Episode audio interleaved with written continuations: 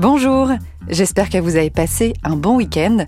Cette semaine, avec Blandine Dussauge, on va parler de peur. Celles qui figent, celles qui peuvent nous gâcher un bon moment sportif. Peur de la vitesse, du vide On vous explique comment avancer avec.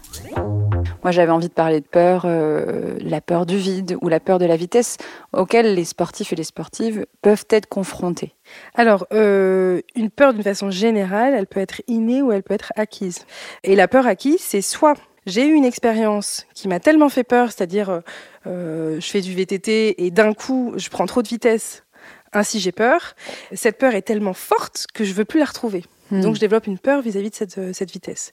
C'est une peur qui s'acquiert, qui peut aussi également s'acquérir euh, avec notre entourage. Si je suis oui, par une transmet. maman qui a peur de quelque chose, Hmm. par exemple peur du vide, euh, je vais rarement être en situation de vide et ainsi je vais pas pouvoir m'habituer au vide et Oui. développer une peur du vide. Rendez-vous ce mercredi pour retrouver l'épisode en intégralité.